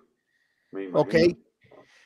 Eh, ¿Cómo que me imagino? No, tiene que Es que no estar. sé, es que no sé. Bueno, dónde y a estás en gira, vas en gira nacional. Ah, sí, eso sí, sí, señor. Eso sí, señor. Diego, te ya. tengo que decir, te tengo que decir esto. Nosotros eh, hecho, queremos hoy tener. hablamos, hoy ya estaba- es Sí, claro. Les confieso, yo hoy le pregunté, hoy consulté a Chicho a ver dónde, porque todos los teatros en Medellín están rellenos. Entonces le decía, Nosotros "Chicho, vamos a Chicho". tener uno. Vamos a tener un espacio, un restaurante, bar, café, concert de comedia acá en Medellín, pero no sabemos si podemos abrirlo en diciembre. Pues Seríamos muy responsables decir, ya, véngase, ya, y tenga la fecha. Sí, no, queremos, no queremos que te pares ahí con eso oliendo muy a pintura, pero vas a estar en ese espacio. Ya Bueno, tienes una bueno, temporada, no, no es ni siquiera, es una obligación, Diego. Vas a Pues estar mira, en ¿sabes qué es lo peor? Que de todas las ciudades de Colombia, Medellín es la única que no tengo escenario. No, pero, pero este año la, la lográs y para la segunda parte del año entrante vas a estar en nuestro sitio. Me imagino. Yo, Confía yo en sé, mí, o sea, yo sé, yo confía sé, en mí. digamos, yo entiendo. Uno está haciendo gira nacional y uno que tiene dos giras. Empecé en Cali y en Cali empezamos, llenamos el teatro y ya hay dos fechas más en Cali pronto.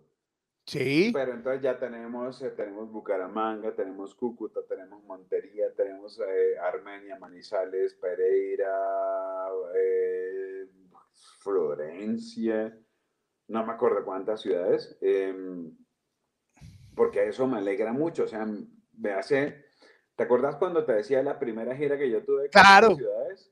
Que la añoré toda la vida, es la primera vez que otra vez tengo una gira en la que se están vendiendo las boletas en toda mi Colombia. Y la única ciudad en la que todavía no tengo un teatro es Medellín, que es donde siempre he vuelto.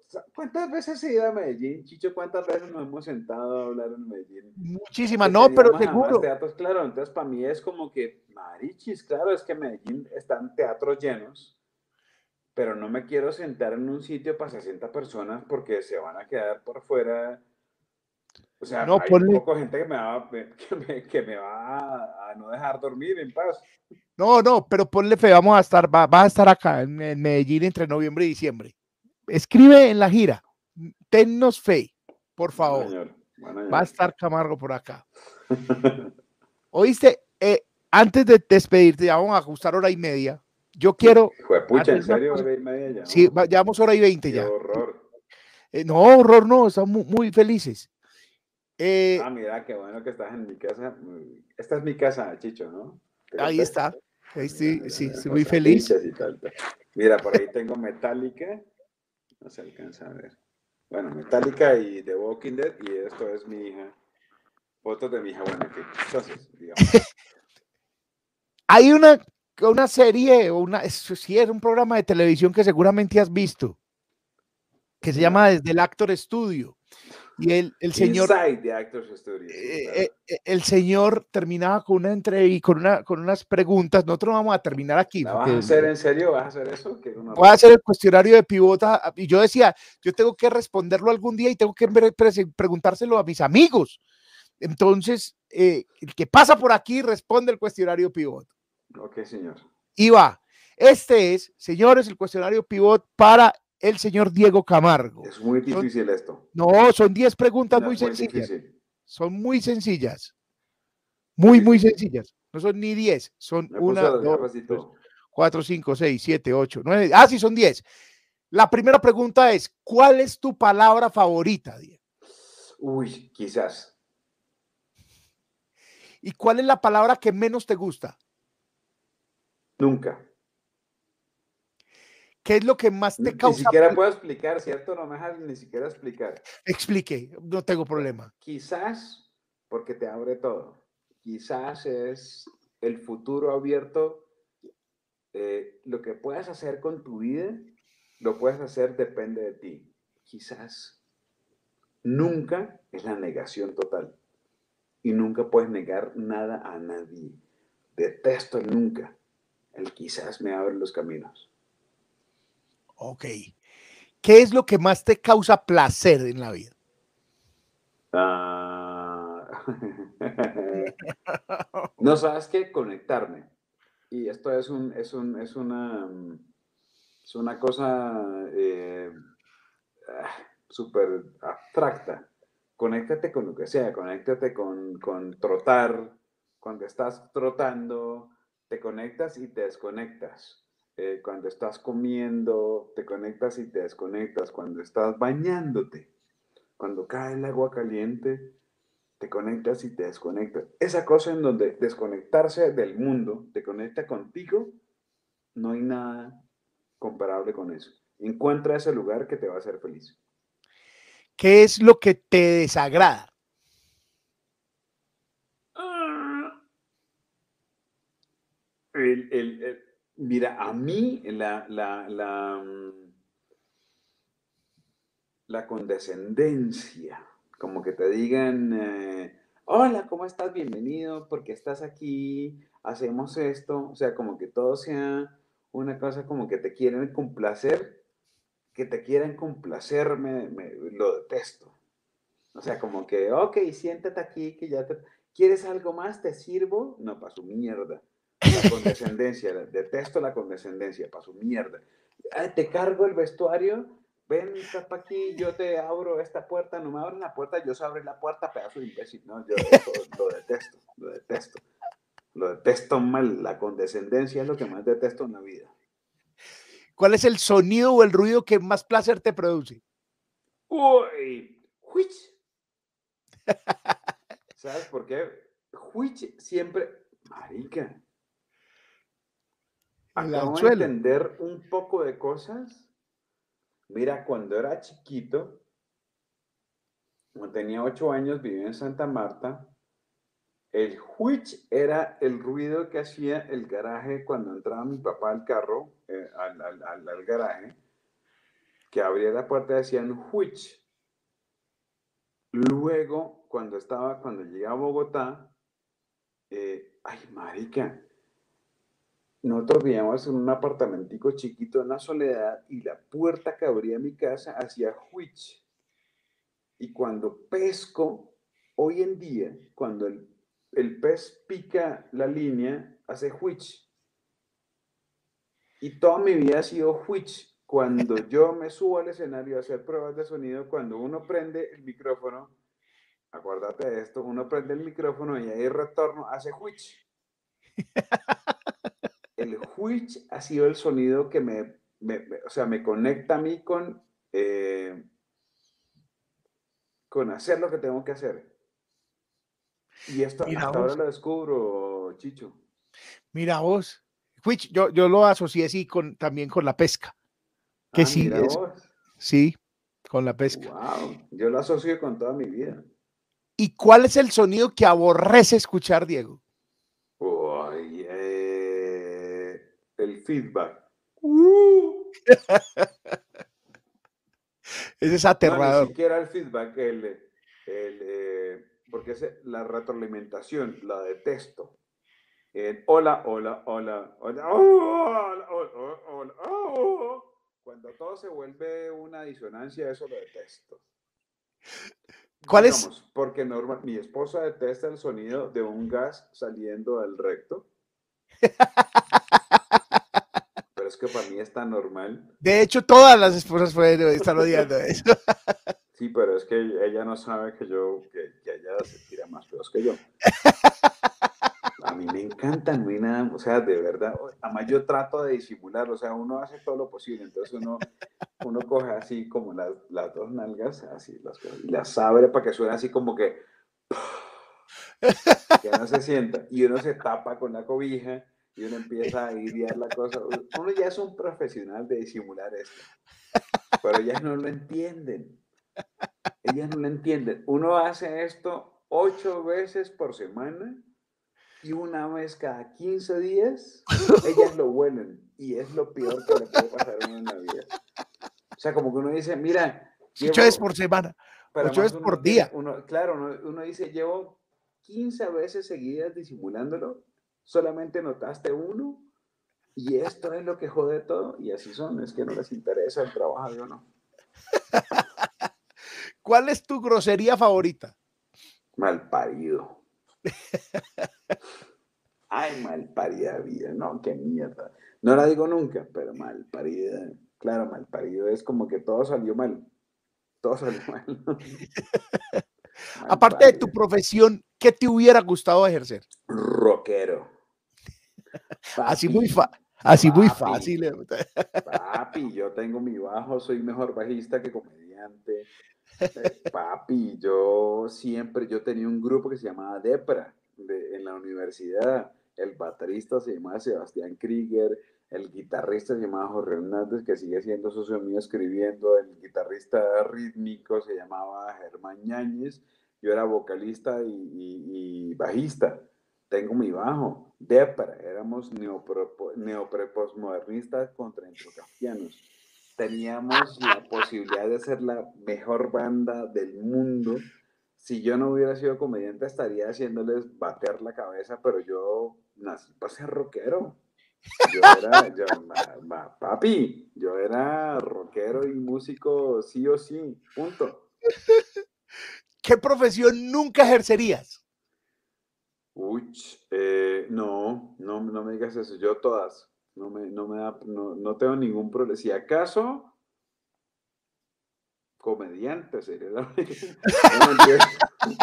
No todas, no, yo no, no tengo miedo, no, papi, póngame lo que hay que hacer, así como que me dice usted, ¿no? Que inspector de zócalos, inspecte, que métase a las alcantarillas, papi, hágale, yo no tengo problema, yo no, o sea, de hecho lo que siempre quería hacer en mi vida es trabajar, mis grandes problemas en la vida han sido por querer trabajar, yo trabajo en lo que me manden, cuando todo esto se acaba, o sea, cuando, cuando si en algún momento yo siempre he pensado eso, ¿qué pasa si la comedia en algún momento la cago, me niega todo y a mí me toca empezar otra vez desde ceros vendiendo o algo? ¿Qué no puedo hacer? Digo, no, lo que sea.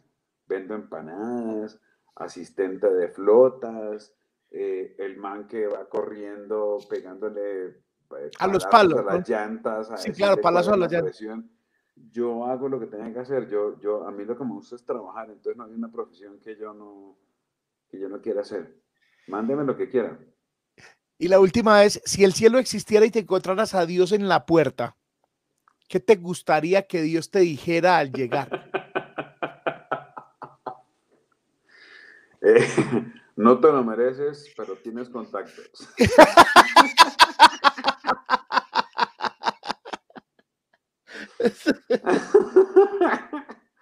no te lo mereces, pero tenés cama doble. tenés cama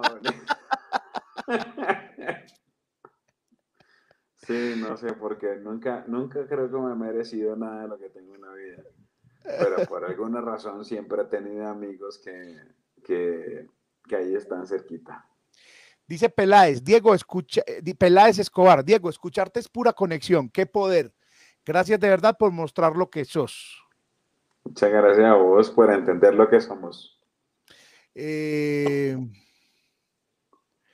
es que faltó Antonio Sanín en los esgordos famosos. No, pero Antonio nunca fue gordo. nunca fue gordo. Risa loca, Risa loca sí es ex gordo, sí, Risa ah, loca. Risa loca sí, Risa loca sí. sí, sí, sí. Sí, sí. todavía es gordito, ¿no? Un poquito, sí, un poquito. Un poquito. Diego, sabes que te quiero mucho y que te agradezco inmensamente que, estés aquí. Mira, sabes que cada vez que nos vemos, para mí es la felicidad. Espero que pueda volver a entender la cara cada vez que te veo. Te, además, te respeto como un soquete. No sabes cuánto te respeto. Eh, y para mí eres. Eh, yo no, no tomo. O sea, ahora ya no quiero tomar decisiones si no estás por ahí cerquita. Vamos a traerte a Medellín acomodé el lugar un par de veces. bueno, señor. Sí, aquí, vamos a estar. Vamos a abrir el bar de monólogos, que eso ya es una ah, realidad. Ah, bueno, ahí quiero estar, por favor, invítenme. Vas a estar, vas a tener un fin de semana ahí, vamos a cocinar, puede ser también. Eh, en diciembre no sé, no sabemos si vamos a tener abierto, pero vamos, vas a estar ahí haciendo show y cocinando. Obvio, obvio, obvio, obvio. Muchas gracias por estar aquí, Dieguito. No, papi, gracias a usted por invitarme. Sabe que para mí es una maravilla y sabe que no me la ha gozado. Usted sabe, usted me conoce, sabe que no, no me he divertido tanto como, como hoy. Me encanta tenerte aquí. Nos hablamos, ¿te parece? Mañana a mediodía y, te, y vas a estar acá en Medellín, ¿no? por el F. Ok, señor, mañana a mediodía está bien. Estaba confirmando la agenda y todo. Allá nos hablamos. Gracias, Dieguito. Gracias. muchas gracias. gracias. Usted, puede, usted puede poner ahí la X y tal, y yo despido relajado, bebé. Besos. ¿Qué hago con la X? Hay una X? roja ahí, usted ya se despide y pone la X roja. Míralo, míralo, míralo. No ve, no ve. X roja. Ah, esta. Bueno, me fui. Chao, bebé. Pues. Chao. Las piché, pero me toca decir algo más. Las piché. Hasta que no se vayan. Hey, muchas gracias a todos los que están ahí. Muchas gracias. Antes de que se vayan, gente, eh, en la comunidad de WhatsApp, si está en la comunidad de WhatsApp, por favor, escríbame eh, el nombre. Sí, por favor, eh, que yo voy a ir guardando el nombre y voy a ir reorganizando para que le lleguen los mensajes. Si no está, escriba con un sí y con el nombre. voy a ponerlo acá antes de que se vayan. Eh, aquí le voy a esperar. Eh, tan es Eh, listo, ahí está. La comunidad de WhatsApp, ahí está. Escribir su nombre y decir si quiero. Eh, ¿por, qué, eh, ¿Por qué pasa esto? Porque la comunidad de WhatsApp se cambié de número y el número se fue muy a la mierda todo, pues ya lo conté con, con WhatsApp Business. Entonces ahí está. Y usted escribe el nombre de los que están en la comunidad de WhatsApp. ¿Qué va a pasar con esa comunidad de WhatsApp? No este año ni el otro. a medida que crecen las redes sociales es más difícil responderlas. Facebook, Instagram, TikTok por todas llegan mensajes, eh, entonces es más difícil responderla. Mientras que en la comunidad de WhatsApp somos menos y estamos como más aquí en familia, entonces ahí respondo, me demoro también, pero respondo y siempre soy yo el que responde. Y por ahí van primero las promociones, son el público premium, digamos, en la comunidad de WhatsApp. Van primero las promociones, van primero la, por ejemplo, estas chompas salieron ahí la primera tanda y las compró gente que está en la comunidad de WhatsApp y que ve OnlyFans. Y lo mismo va a pasar con el café cuando llegue el, nuevo, la nueva colección de café y en fin, se está yendo desesperadamente la gente. Muchísimas gracias a todos por estar aquí, muchas gracias a todas las personas que, em, que participaron, gracias por este rato, gracias a vos por estar aquí, apoyó eso, dice gran noche, muchísimas gracias, muchas gracias, muchas gracias, muchas, muchas gracias, un saludo, un saludo. Gracias por seguir viniendo a Twitch. Es increíble eh, verte. Sí, y ya eh, esta semana seré afiliado en Twitch. Entonces puede haber suscripciones y puede haber un montón de cosas bonitas para toda la gente que está en Twitch. Y voy a hacer contenido en Twitch con música, y con eh, reaccionando a cosas en Twitch y, la, payola, por ejemplo, podría pasar a Twitch y quedar ahí. Eh, muchas gracias a toda la gente que está en Twitch, a toda la gente que está en Facebook, está por ahí, a los patrocinadores, por aquí está Liliana, Tan, muy bien. Un abrazo para ti y también por aquí hay más patrocinadores. Javier Pérez, Juan Loaiza, ay, Marcela no está, no quedó Marcela, Marcela, te recordamos. Antes de irnos, no se les olvide que el 19 y 20 vamos a estar en el Teatro Prado del Águila Descalza, Adrián Parada y este servidor y con el Panda, Daniel el Panda como invitado. Un pobre no puede ver un carro bonito porque quiere tomarse una foto al lado. Si usted quiere saber si usted ya es adulto, es porque al sentarse o al pararse siempre hay un quejido.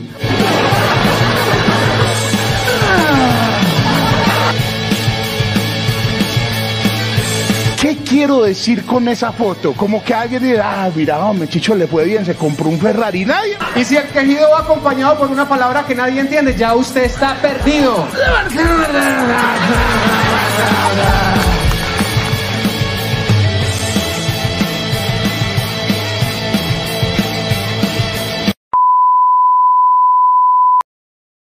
...19 y 20 en el... Eh, Teatro Prado del Águila Descalza, vamos a estar ahí, compren la boleta, viernes y sábado vamos a estar allá. Eh, qué bueno que regrese la payola, Ana Milena, va a regresar, hay, hay mucha moral. Eh, gracias, gracias, gracias a ti, Alba, muchas gracias, muchas gracias. Ahora sí soy VIP, solo digo yo, dice Boyerto. Eh, mil gracias, feliz noche, Diana, feliz noche, bendiciones, bendiciones para todos, Veraldi, bendiciones para vos también, excelente. Eh, compren las boletas, están en, eh, en, boletanmano.com. boletaenmano.com es eh, la tiquetera del Teatro Prado del Águila Descalza. Ahí vamos a estar. Muchas gracias pues a todos. Muchísimas, muchísimas gracias por todo. Muchas gracias a todos los que están escribiendo a la comunidad de WhatsApp. Muchas, muchas gracias. Seguro que me va a servir mucho esto porque, porque estaba todo absolutamente de cabezas y, ya está. Si pueden poner sí, si pueden poner dónde están, eh, también será muy bien. Ah, bueno, y esto que iba a anunciar yo, aprovechando que no se han ido todos, en diciembre, en diciembre, riegue este cuento. En diciembre voy a hacer una función virtual para la gente que está fuera del país, pero la gente que está acá adentro, pues también la puede ver. Es una función que estará 24 horas al aire, como las funciones, si ustedes estuvieron en este canal de YouTube, como las funciones del año pasado, que proyectamos el gordito del salón, proyectamos una del bosque y proyectamos cualquier bodadita es cariño, pero era, yo salía en vivo y después poníamos la, la función. Esta vez voy a hacer una función completamente en vivo virtual voy a invitar a una gente que vaya a un estudio pequeño y con esa gente vamos a hacerlo en vivo para que la gente que está fuera del país la pueda ver. Esto para agradecerles todo lo que han hecho por nosotros en esta pandemia, todo lo que han hecho por nosotros en este canal de YouTube. Va a estar 24 horas o 48 máximo y la entrada es free ponemos un código QR, ponemos super chat y la gente hace, eh, eh, entrega lo que quiera ahí. La idea es que pasemos un rato chévere, que nos volvamos a ver. Si al final de la, de la transmisión podemos conectar algunos, digamos, con, con camaritas y digamos que sea esta una manera de estar más cerquita de los que están afuera y de los que están de los que no pueden salir de la casa, de los que no quieren salir. Si esa es una manera, eh, lo vamos a hacer. Entonces, hay gente, mira, Patricia está en Argentina, eh, eh, está, hay gente en Australia, hay pues, en Tasmania, está Héctor. La idea es que ellos estén, y la gente que está afuera, Juli, mira, Nelson está Neiva. Entonces, la idea es que todos estemos ahí, parchados, mm, que estemos bien. La vez pasada hicimos algo similar y se entraron como 500 personas. La idea es que ojalá pudiéramos pasar las mil ahí y que estemos un rato en vivo. Se queda un día más en, en internet y, y, desaparece. Desaparece. Y propongo también eh, eh, enlazar Twitch. Listo, sí. Va. Va para esa. Lo, lo propongo. Listo. Camilo dice, la entrevista en Tribu Comedy. Muchas gracias a Tribu Comedy, a Brian, que, que me entrevistaron. Eh, y la entrevista salió ayer. En mis redes sociales voy a poner mañana el link para que vayan y la vean. Julián está en, España. Ah, Julián, vas a estar en España. Sí, claro, vamos a estar. Lo que no sabemos es la hora. Eh, podemos hacer una encuesta de qué hora colombiana podría ser la más indicada para que esté mucha gente en vivo. Igual va a quedar la transmisión, pero para que no de trasnochen unos, la, la mayoría esté bien, ¿a qué hora la hacemos? Listo. Dice cuando eh, jugando Minecraft en Twitch, ¿qué quita que seas el Ibai colombiano? No, no, no me interesa ser el Ibai colombiano, solo me interesa ser el millonario por Twitch colombiano. No, mentira, no, porque no sé jugar además. Entonces, no o lo hago en Twitch y que si eres afiliado pueden apoyar económicamente. No, va a ser en Twitch también y ponemos esto, que eh, esto, Mocherto, es una gran, pues sí, también vamos a hacerlo todo, eh, pero este, este, este código QR que hay aquí, este código QR, que es un código QR en Colombia, bien, está muy chévere también que la gente patrocina ahí. y, y está bien, está bien, está bien el asunto, pero pero también puede, estar en Twitch y la gente esté bien. Julián dice que en España son las 4 y 40 de la mañana. Que lo único que me interesa es la moneda y que factura. Para los extranjeros es fácil, eh, sí, y el super chat de YouTube también es fácil. Pero si están embalados, pues también que se vayan a Twitch y lo logren hacer también. Está bien. Y la idea es que pasemos muy bien, muy bien. Pepatri está en Argentina y va a estar. Eh, me agrada esa idea, ahí estaré. Dice Johnny, pues listo, por acá lo esperamos. Eh, lo esperamos, muchísimas gracias. Eh, para, los extranjeros es fácil. Muchas gracias. Esto ya saben, tenemos hasta diciembre para elegir la hora. escriban o digan a qué horas creen que podría ser, me escriben a las redes sociales o al WhatsApp, a qué horas podría ser un envío para que toda la gente que esté en el extranjero se conecte y pasemos muy bueno y que ojalá todos estuvieran en vivo y estemos parchados y tal, y toda la cosa. Muchas, muchas gracias. Ahí está, otra vez, el número de WhatsApp. Se los dejo. A todos los que escribieron al WhatsApp, calma, que aquí a mañana, eh, en la mañana les estaré contestando a todos. Muchísimas gracias. Muchas, muchas, muchas. Eh, gracias, Patricia. Eh, Juan David Cardona, muchas gracias que estás por ahí. Un abrazo, un abrazo a todos los que están por acá. Chao, nos vemos. Estas conversaciones pendientes el próximo lunes. A ustedes que se quedaron hasta ahora, les voy a decir. El próximo lunes, lo más seguro, lo más seguro es que esté Frank Martínez en la segunda parte de la entrevista de conversaciones pendientes y que va a contar cosas de las que ustedes no se dieron cuenta en Masterchef. Nos vemos el próximo lunes y suscriban a este canal, den campana y den por favor me gusta a este contenido. Chao.